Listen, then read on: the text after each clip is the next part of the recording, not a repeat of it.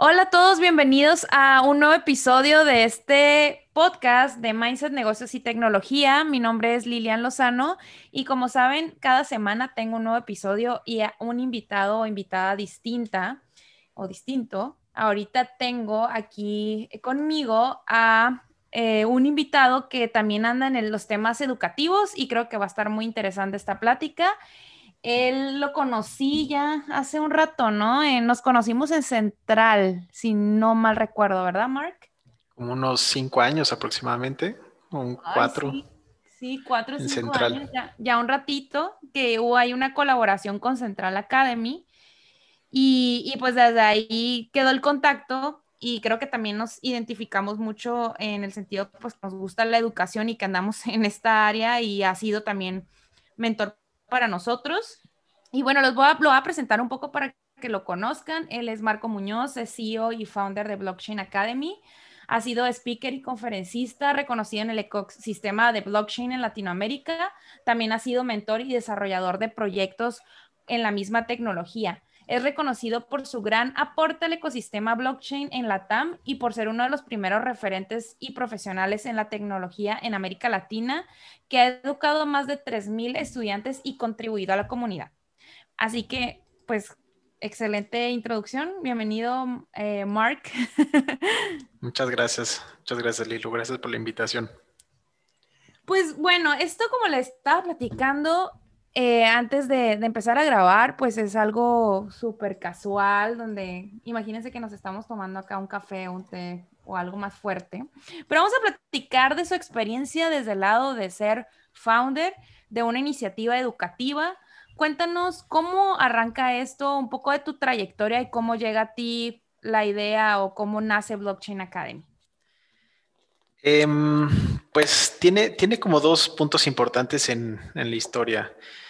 Eh, nace desde em, cuando eh, yo estudiaba en la UNAM, justamente, eh, estudié ingeniería industrial en la Facultad de Ingeniería y ahí era parte de un programa como de alto rendimiento em, donde a partir de, que los estudiantes eran becarios, ellos enseñaban a programar y bueno, como contribución a ese, a ese aprendizaje también eh, les tocaba, bueno, nos tocaba en ese entonces pues enseñar eh, a programar o todo lo que habíamos aprendido en los intersemestrales. Entonces, eh, desde la universidad, pues estuve aprendiendo a programar y dando clases y fue algo que me gustó bastante.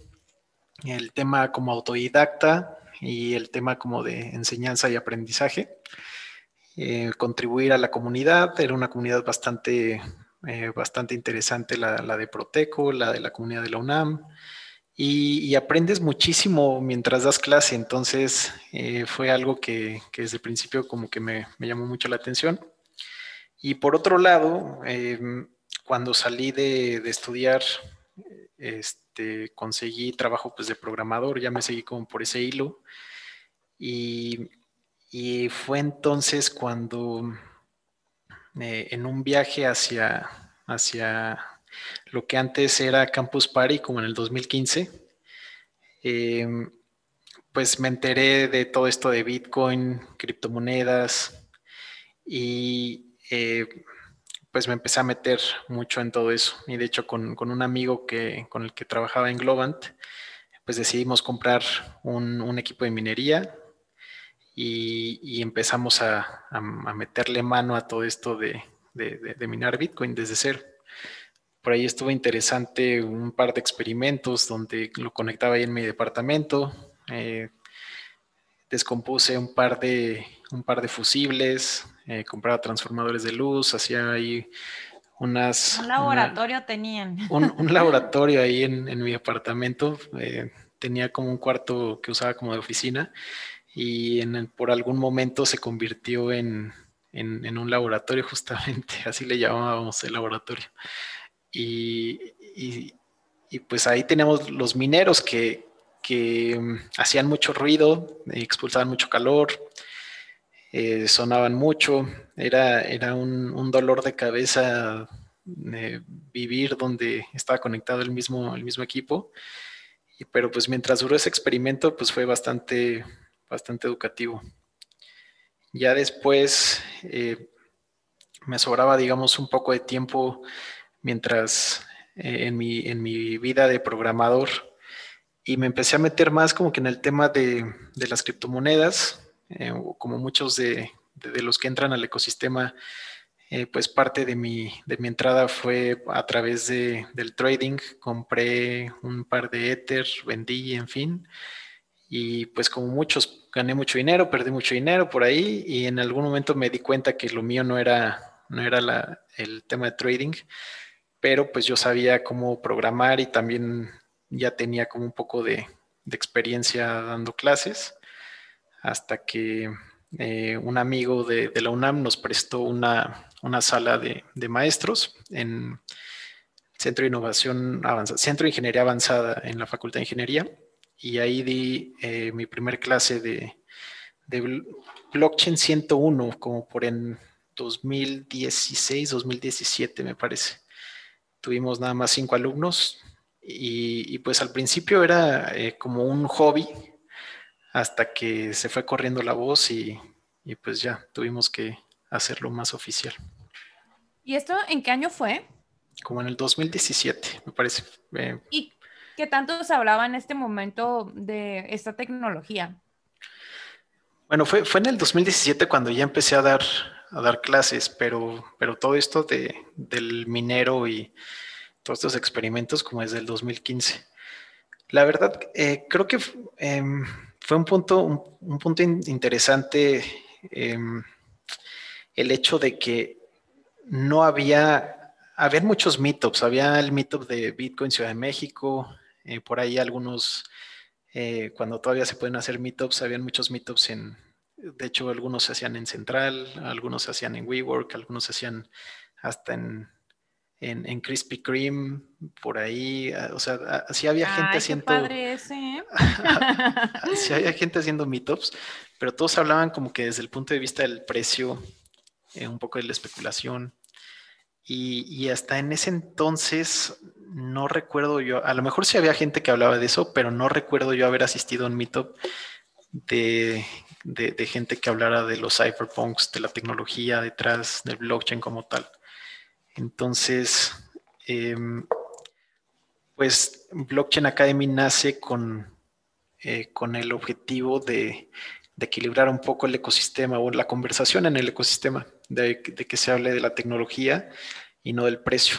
Entonces, pues mucha de nuestra conversación, muchos de los meetups que nosotros empezamos a organizar eh, eran 100% enfocados en, en, la tecnología. Le damos mucho peso al tema de la programación, y poco a poco pues también de la mano del tema legal, pero, pero así fue como surgió. O sea, empezaron creando comunidad y hacerlo como para generar esta conciencia de la tecnología. De hecho, empezamos haciendo puros meetups. Eh, hicimos un, de hecho, hicimos un grupo de Facebook llamado Blockchain UNAM, que, o sea, nosotros fuimos los que, los que iniciamos ese, ese, grupo que pues, mm, meses después eh, pasaron ahí ciertas cosas con la comunidad y se acabó cambiando el nombre eh, a Blockchain México, pero pues el objetivo era como, como hacer contenido para la comunidad. Y, justo a partir de, que hacíamos muchos eventos, mucha comunidad, eh, poco a poco la misma comunidad fue pidiendo como más contenido y y fue así que una vez nos invitaron a, dar una charla en BBVA y después de un, un, demo que, hice de contratos inteligentes, eh, la gente de BBVA pues como que se acercó y dijo como, oigan, está bien interesante lo que están haciendo, vengan, vengan a ser parte del coworking de BBVA y pues nos invitaron. Eh, y a partir de ahí pues nos dedicamos a, dar muchos cursos y, y muchos muchas charlas eh, y crear comunidad y, llevar la comunidad eh, de, blockchain como al, a, un, a, un, banco, que eso estaba bien interesante. Estamos hablando de blockchain dentro de un banco, que muchas personas pues probablemente decían como, ¿cómo, cómo es que eh, un banco está hablando de Bitcoin y de, criptomonedas y de blockchain. Pero pues esto, esto se trata de participar con todos los, con todos los organismos, ¿no? Gobierno, eh, bancos, eh, emprendedores, programadores. Y por ahí teníamos que, bueno, si se presentaba la oportunidad, pues la aprovechábamos. ¿Cómo fue esa experiencia con BBVA? O sea, ¿crees que fue un punto o un referente importante para el crecimiento de su comunidad? Em, en no nada más desarrolladores, sino que el área legal o que comentas, ¿no? Porque ustedes tienen programas no específicamente técnicos para programadores, sino para otro tipo de perfiles. ¿Esto les benefició o cómo empezaron a voltear a ver a los que no eran programadores? Mm, pues pues mira, hubo, hubo temas bien interesantes. Em, primero, desde el punto de vista que en el momento que BBVA nos invita a ser parte como del, pues de la comunidad que vive ahí en el, en el coworking que ellos tienen, que es el Open Space, eh, es el momento en el que yo decido ya involucrarme tiempo completo a Blockchain Academy. Antes era como dar charlas y participar en todo esto era un hobby para mí. Em, era, lo hacía como que en mis, en mis tiempos libres, mientras seguía trabajando en Globant, eh, era programador para, para, cuentas un poco grandes como eBay, Vans y, y bueno, otras por ahí que, que manejaba Globant. Eh, pero en el momento en el que, que recibimos la invitación para ser parte de, BBVA y bueno, como coworking, pues em, mm, recibíamos ciertos beneficios como estar ahí eh, escuchando charlas bien interesantes que solamente pues eran para la comunidad de BBVA.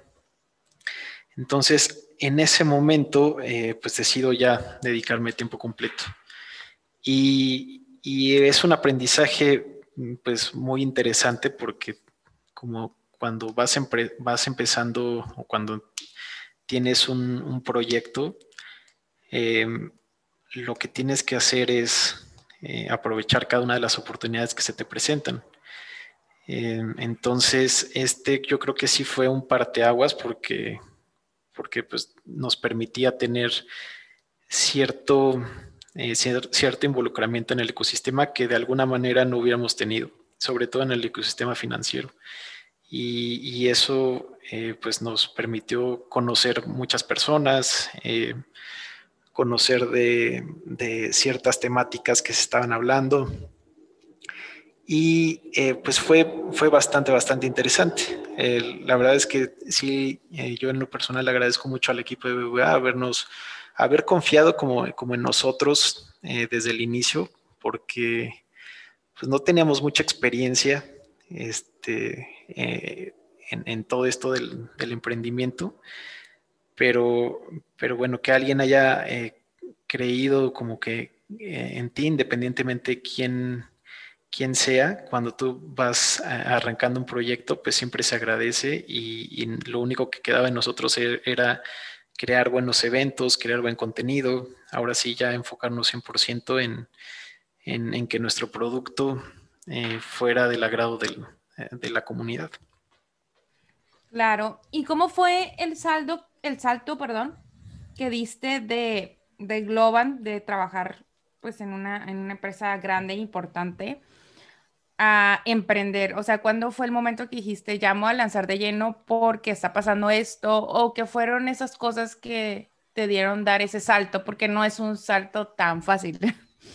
Sí, cuando, emprendes normalmente lo que, lo que uno piensa es que tienes que ahorrar, tienes que tener mucho dinero, tienes que, como que lo marcas en tu calendario y dices, este, no sé, tal día ya me voy a emprender, ¿no? Pero en realidad no, no sé, creo que nunca pasa así. Este, contigo, yo, yo lo veía como un hobby y, y ya era, era un momento en el que dábamos tantas charlas, nos invitaban a tantos eventos o nosotros mismos organizábamos tantas cosas que, de repente mi trabajo de tiempo completo se convirtió en mi hobby sin darme cuenta. Y, lo que me apasionaba más era estar hablando todo el tiempo de blockchain y estar creando contenido y estar haciendo comunidad que, a lo que me dedicaba. Entonces, eh, llega un momento en el que ya no podía asistir a las juntas de, mi trabajo, ya, eh, no podía eh, a lo mejor cumplir con los objetivos como a mí me hubiera gustado em, hasta el final con el equipo y llegó un momento en que, en que dije, bueno, pues es momento de renunciar y, pues ya, que, pase lo que tenga que pasar. Y pasar, y han pasado cosas buenas, entonces va bien. Y digo, me imagino que también han, tenido tropezones en el camino, como todos los hemos tenido. ¿Cuáles han sido esos momentos que te han hecho como decir, híjole, ¿por qué estoy haciendo esto? o que han sido momentos complicados eh, en tu vida de emprendimiento. Mm, un montón. Este, ya ahorita casi como cuatro años de haber iniciado como todo esto. Mm, em, en, todos los aspectos hay, hay, muchísimos tropezones, ¿no? Pero uno, lo importante es equivocarse lo más rápido y lo más barato posible. Eh, no, uno nunca va a emprender sin, sin equivocaciones. Eh, pero lo importante es que no vuelvas a repetir las mismas cosas y que estés lo suficientemente abierto a equivocarte como para aprender de eso y no volverlo a repetir. Eh, desde el punto de vista, creo que contable y financiero, que es como uno de los dolores que, más tienen los emprendedores, eh, porque pues uno de repente está acostumbrado a llevar sus bueno, incluso hay, personas que no están acostumbradas a, llevarse sus, propias finanzas personales y de repente ya tienes una responsabilidad de un ente que, eh, que no eres tú y que también tienes que llevar esa, contabilidad. Eh, tropezones en el tema, en el tema legal, eh, contratos, en fin, eso también hay que tener, tener mucho cuidado. Creo que lo que, lo que más nos ha, nos ha dolido es el tema de también en encontrar talento o hacer equipo con las personas correctas. normalmente... Eh, a ver, cuéntanos algo de eso, porque sí, ha sido, digo, para nosotros también el reto. Afortunadamente, creo que el equipo que hemos llegado hasta ahora, ya me siento como, fu, puedo respirar, pero sí hemos tenido eh, ahí algunos retos interesantes. Pues creo que la fórmula secreta de, de hacer una buena empresa es tener el talento correcto, ¿no? Y eso es lo más complicado porque pues al final estás tratando con, seres humanos y no hay una fórmula para, encontrar las personas ideales. Pero eh, alguna vez escuché la frase de contrata lento y despide rápido y es lo más cierto que, puede haber en este mundo eh, porque, porque eh, tienes que tener mucho cuidado con, las personas que, son parte de tu equipo. Digo, yo, yo agradezco a cada una de las personas que han, que han sido parte de, Blockchain Academy, de todas hemos aprendido y espero que, todas se hayan llevado un, fuerte aprendizaje, pero llega un momento en el que probablemente eh, por X razón, no, no siempre son razones malas, pero por alguna razón tanto el proyecto como la persona ya no son compatibles o a lo mejor el proyecto rebasó a la persona o la persona rebasó al proyecto, que es lo más común eh, en, cualquier, en, cualquier empresa. Y, pues lo más sano es decir, en el momento ideal, pues ya hasta aquí, vámonos por las buenas, ¿no? Y, cuando estos, estas relaciones se forzan, eh, probablemente pues se generan fricciones que se pudieron haber evitado con haberlas terminado a tiempo. Entonces esa, frase siempre ha sido como, como, eh, como un fuerte aprendizaje para, para el equipo. Y, y, pues, y, en el punto como de, de contra talento, em, nos ha resultado mucho porque este, porque ahí te das cuenta los intereses de las personas por las que quieren ser parte de tu equipo. Normalmente cuando, cuando llega, llega gente tratando de colaborar y le surge únicamente el dinero o le surge únicamente salirse como que de algún apuro, pues cuando les pones cierta fricción y les haces el proceso un poquito más lento, eh, ahí eh, resulta o eh, ahí destacan o resaltan otras habilidades que probablemente en una entrevista express no, salen. Entonces, pues contratar, contratar talento y hacer equipos es, es una cosa bastante, bastante, bastante complicada. Y, y, otra cosa que probablemente muchos de los emprendedores pues tienen miedo es que dicen, es que con esta persona eh, la empresa se acaba, ¿no? Eh, pero, pero como emprendedor tienes que ser lo suficientemente, em, ¿cómo decirlo? Como de una manera correcta, este, políticamente correcta.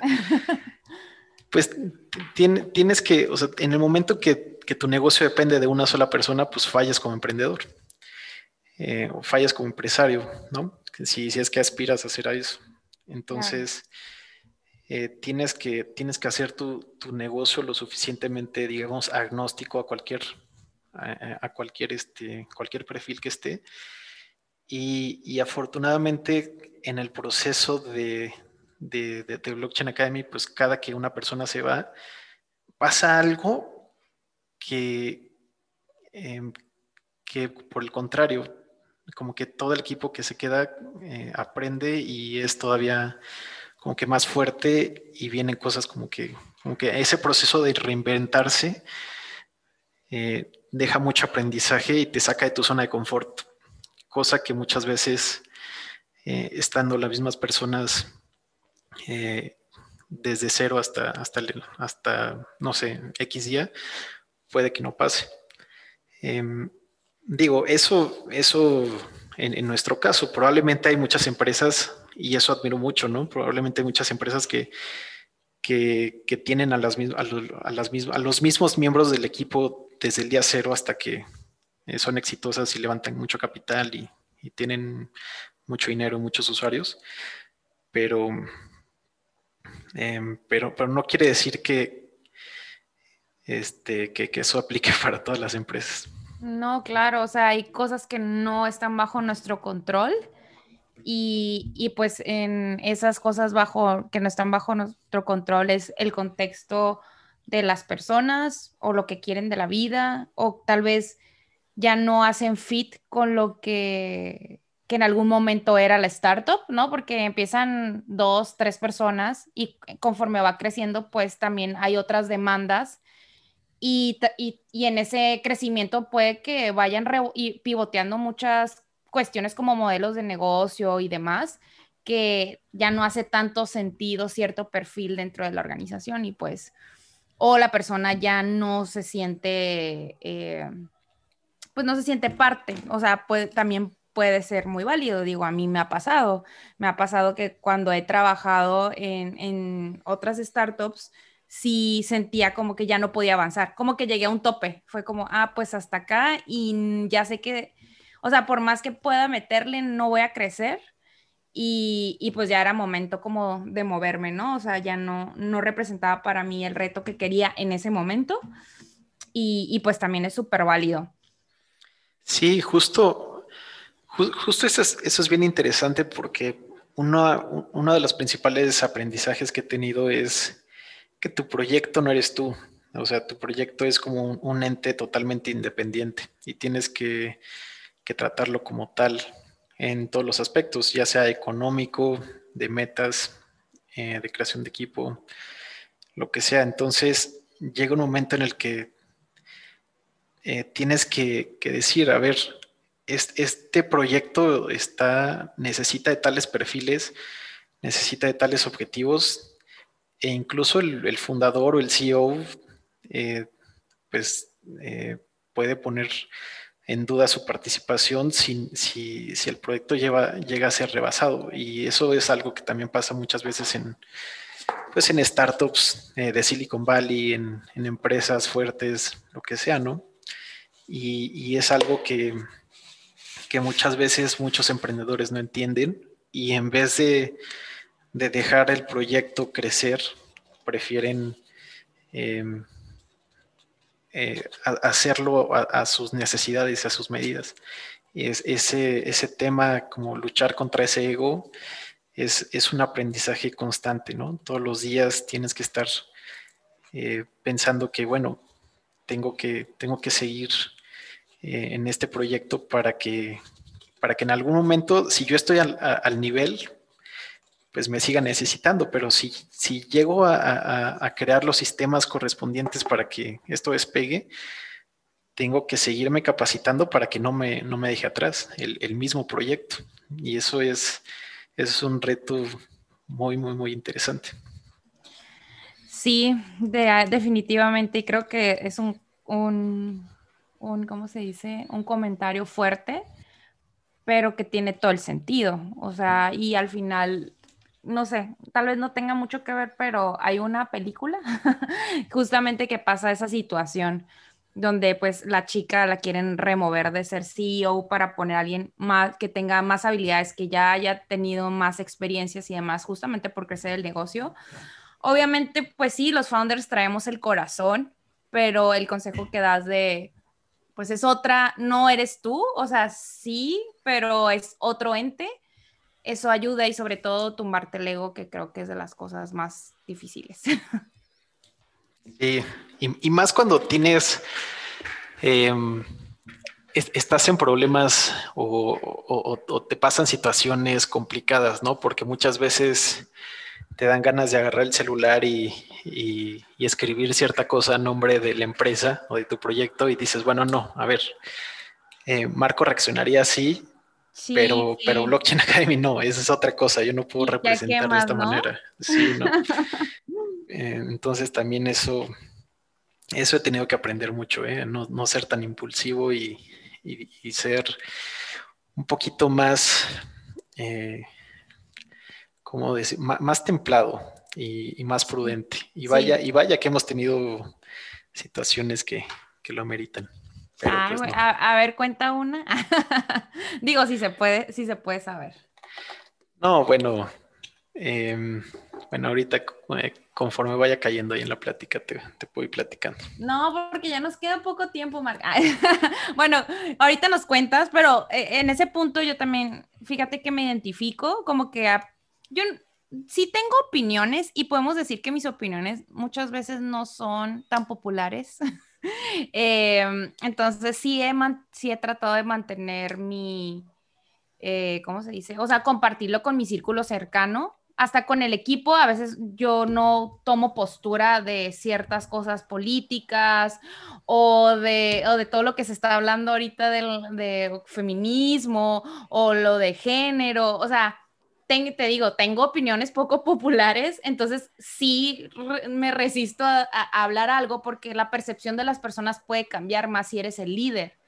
Entonces es muy complicado como en esos temas, tanto en redes sociales, porque como dices, eres la marca, y, pero también con el equipo, o sea, con el equipo, si el líder toma cierta postura, pues sí puede llegar a afectar el ambiente. Sí, justo. Y esto va, esto también va de la mano con el tema de la tranquilidad mental. O sea, porque em, creo que hasta antes, hasta antes de emprender, no le había dado tanta importancia eh, al, tema mental como, como ahora, porque tienes que estar, vaya, no creo que, no creo que eh, todas las personas estén en sus cinco sentidos, ¿no? Todo el tiempo, pero pero tienes que estar lo suficientemente sano para tomar decisiones por ti, por la gente que a lo mejor depende de, tu trabajo, por la comunidad que estás creando.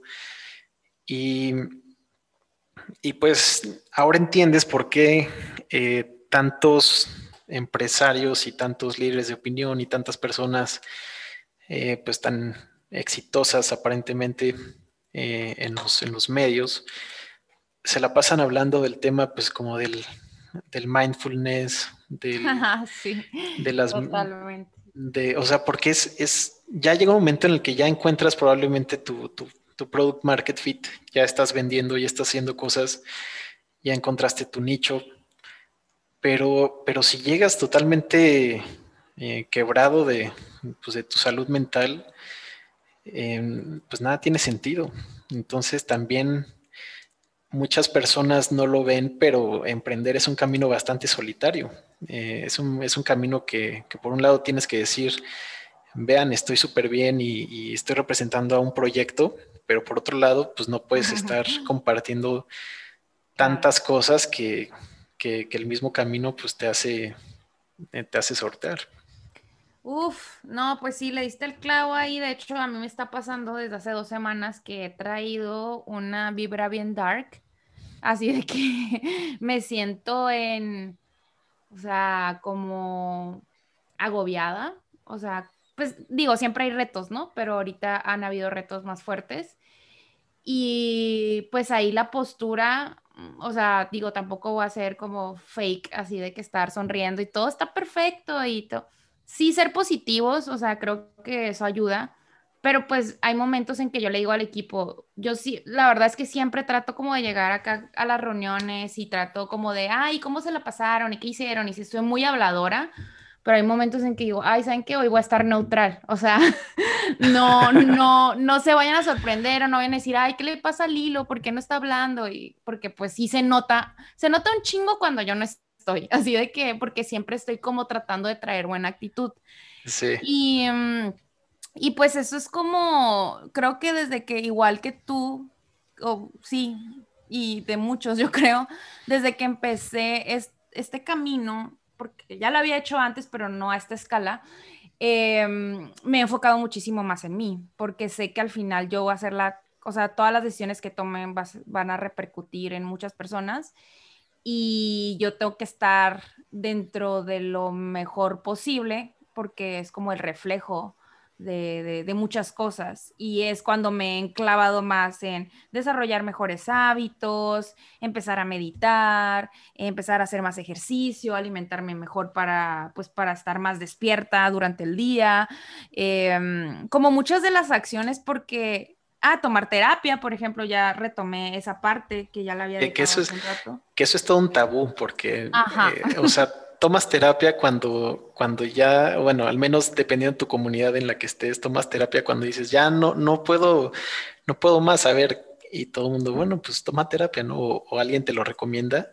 Y cuando ya entras al mundo de la terapia, dices como que, claro, eh, esto, esto, es lo más normal del mundo, eh, pero, pero hay muchas personas que, que no toman terapia porque está, está visto como de, ay, estás loco, ¿por qué vas a terapia? Y, es, y no, no, no debería de verse así en, al menos en comunidades fuera del tema eh, emprendedor o, fuera del tema em, empresarial. Ahí es, es, muy común, pero, pero si, si, tú probablemente, a ver, para las personas que nos están escuchando, probablemente nunca han emprendido y nunca han han hecho alguna empresa o algo así, em, es seguramente eh, es muy difícil que, escuchen este tema de que, o tan abiertamente que, la gente toma terapia, ¿no?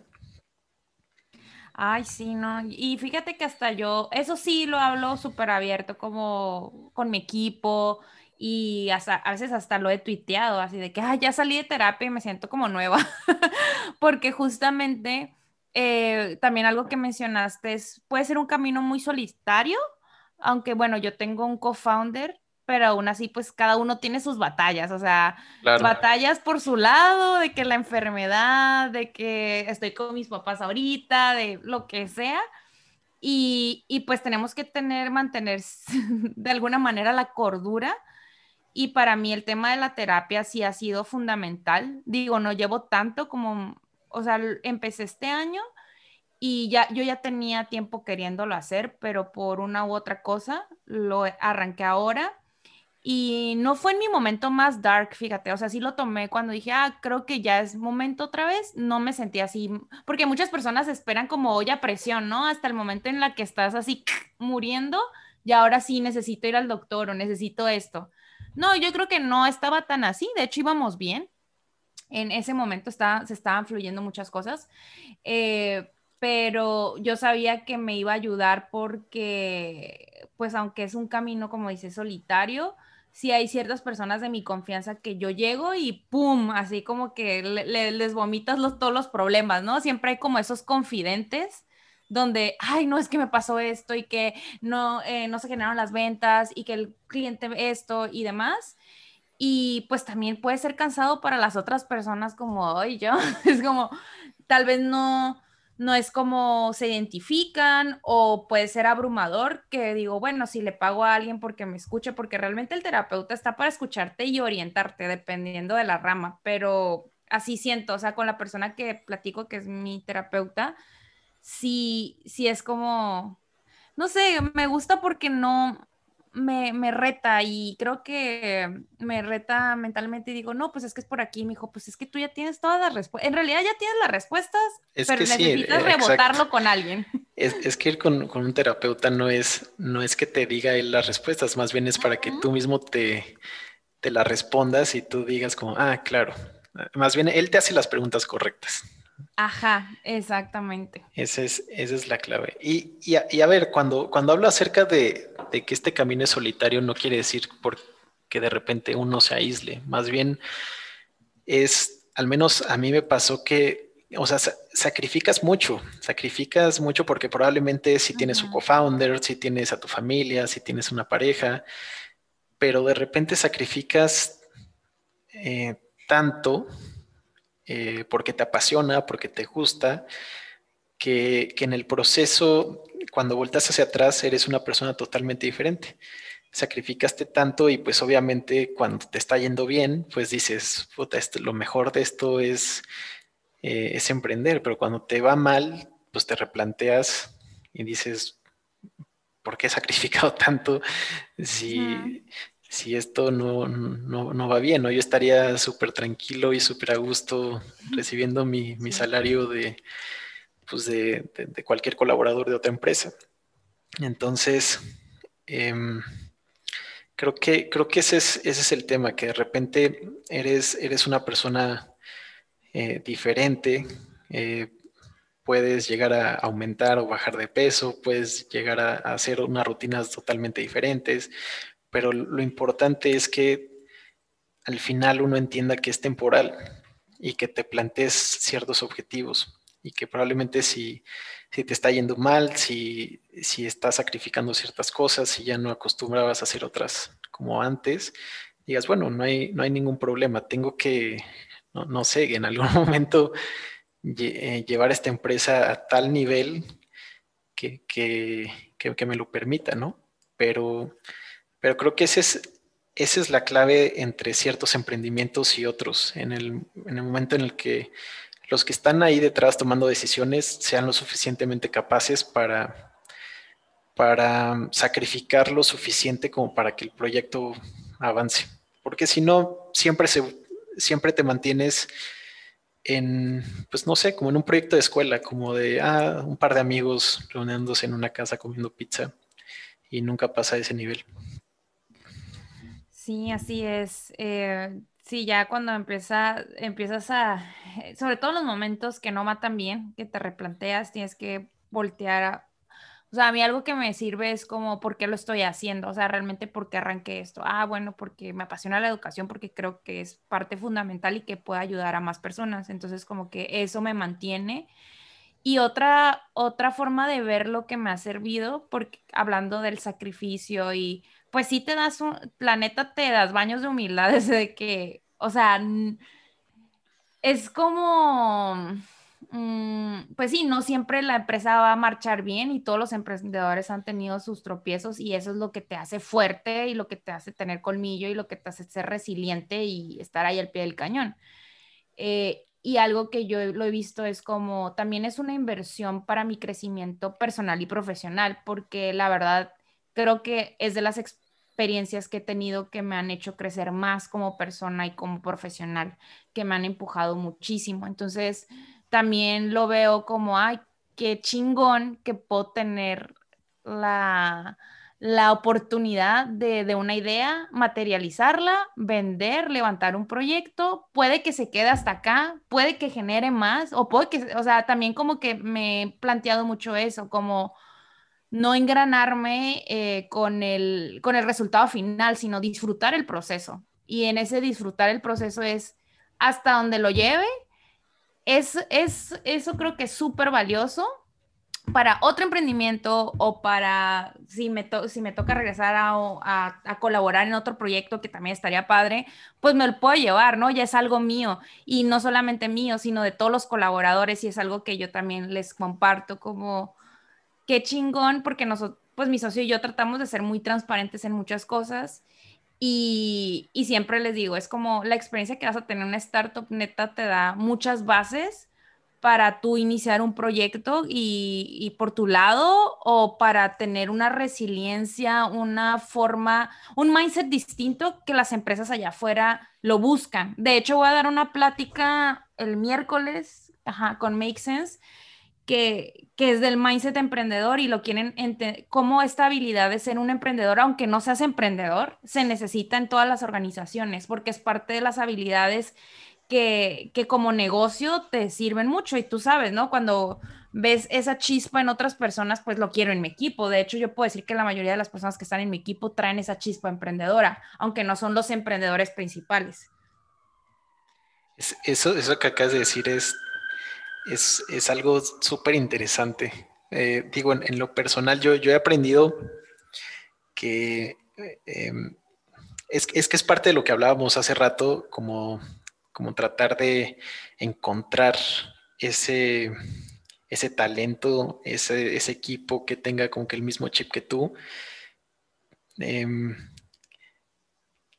pero no sé, no, no, siempre también ese chip emprendedor, eh, digo, a mí en lo particular como que, como que me ha servido, ¿no? Porque otro de los aprendizajes que yo me he llevado es que pues no, siempre todas las personas tienen el mismo objetivo que tú y, tu sueño, y, es algo creo que de las, de las lecciones que más me ha costado entender en este mundo, porque uno como emprendedor va contándole a todo el mundo como que su idea, su proyecto y, tratando de enamorar a todo el mundo de que pues, se sume al equipo y que esto es lo, más disruptivo que, va a ser en la próxima eh, en las próximas décadas, independientemente de lo que hagas.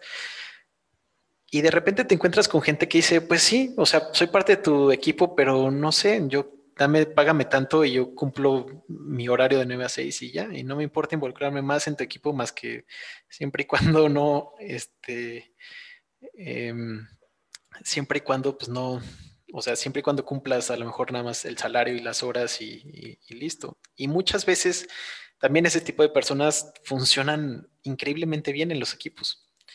Entonces, y, por otro lado, pues tienes otros perfiles que, también son igual de emprendedores que tú y de repente te están negociando participación, de repente te roban la idea, de repente se van, te hacen la competencia, de repente se van con, otra, con otras empresas este, similares. O sea, no sé, es, y es todo, una, es todo un arte tratar de encontrar esos perfiles emprendedores, pero también encontrar y equilibrar el equipo con perfiles que no son emprendedores y, poder congeniar con ambos y, adaptarte a unos y decirles, pues a ver, estas personas cumplen un horario y cumplen un, salario y tienen unos objetivos en su vida y estas otras tienen otros totalmente diferentes. Y, y pues tú, al, bueno, tú hablando como yo en tercera persona, es como, eh, tienes que, pues tienes que, funcionar como simplemente habilitador y, poner las condiciones para que ese, ese equipo funcione, ¿no?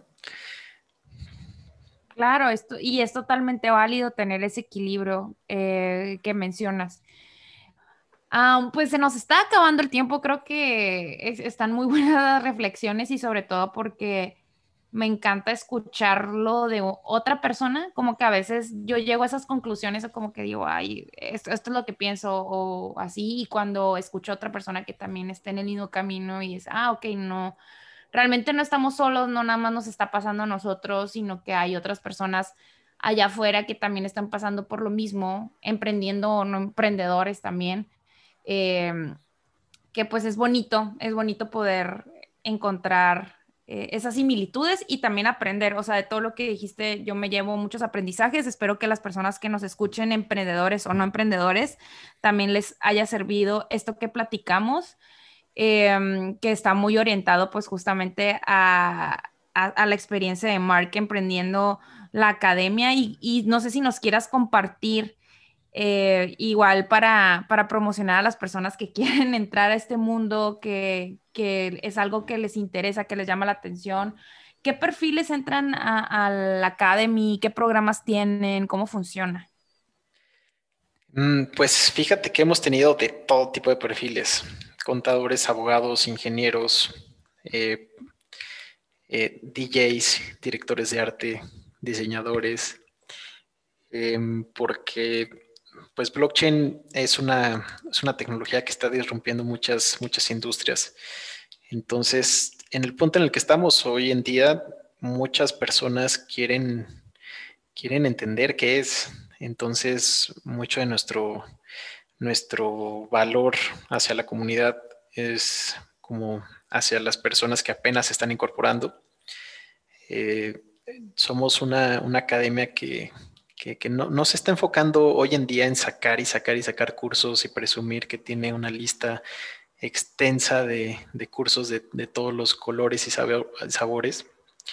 Más bien nos estamos enfocando en, que las personas que están totalmente confundidas en el ecosistema, que están escuchando medios de comunicación, hablar erróneamente de qué es Bitcoin, qué es blockchain, hacia dónde va, eh, que están siguiendo los tweets que está haciendo Elon Musk acerca de Dogecoin y probablemente están perdiendo dinero, que están siendo estafadas, em, que quieren utilizar esta tecnología para, para obtener pagos justos a través de, esta nueva tendencia que son los NFTs.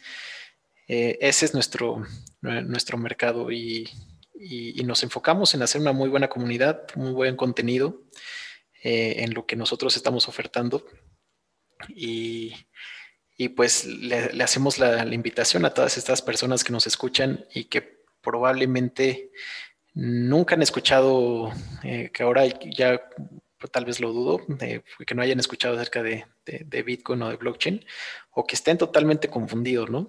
Que, ya hayan consumido algún video, algún, hayan leído algún artículo y que todavía tengan esa duda de, de qué es, todavía no termino de entender qué es. Entonces, son bienvenidos y, pues aquí tenemos tres programas eh, para consultores, que es el que nosotros eh, recomendamos para todos aquellos que están iniciando y que quieren empezar desde cero. Después llega el tema de, regulación, el, programa de, Blockchain Regulator, que este es para, em, para hablar acerca de todo el tema eh, legal, fiscal y contable eh, que hay alrededor del ecosistema cripto. Y, y, esto es muy importante. podría decir que fuimos como la, la, primera iniciativa que, que integró completamente el tema legal con el de programación y con el de negocios, porque aquí se trata de, de, de, programar dinero a fin de cuentas. Entonces es muy importante también estar muy consciente de, de todas las implicaciones legales. Eh, y al final, la tercera certificación que tenemos es el de programación, donde te enseñamos a, crear tu propia criptomoneda, tu propio token, integrarlo con, diferentes tecnologías y hacer tus soluciones, levantar capital de manera descentralizada, eh, en fin, todo este tema técnico. Así que, así que nuestra, nuestra página es blockchainacademy.mx o arroba blockdemi en redes sociales y ahí pueden pedir informes. Muy bien, pues ya quedó el comercial. eh, sonó, comercial, de hecho, ¿eh? Ya, ya lo tengo bien No, pero a ver, Mark, muy, muy, ya, sí, pues ya uno lo tiene practicado, ya, ya, ya sale natural. Y si te quieren seguir a ti en alguna red social, ¿cómo te pueden buscar? Arroba marcomu, guion bajo. En Instagram y Twitter, que, es, que son las dos redes que, en donde estoy más activo. Y LinkedIn pues también. Vayan a, Ah, perfecto, pues vayan a ver sus opiniones que no, que no da, que ya, ya no nos contó, pero bueno, ya, ya pasará otro episodio. Es para, es, para el episodio número dos de, este temas interesantes y, conflictos empresariales. Ándale, ándale, me gusta, me gusta ese episodio. Puede, puede ser algo así. pues bueno, muchas gracias, Mark, y muchas gracias a todos los que nos y a todas las que nos escucharon hoy. Eh, si les interesa, mega recomendado em, que puedan tomar uno de sus cursos. igual vamos a dejar por ahí el link en la bio para que puedan tener acceso. Y bueno, nos estamos viendo a la próxima, que compartan y de nuevo, mil gracias. Muchas gracias, Lilo, por la invitación y un fuerte abrazo a toda tu audiencia. Adiós.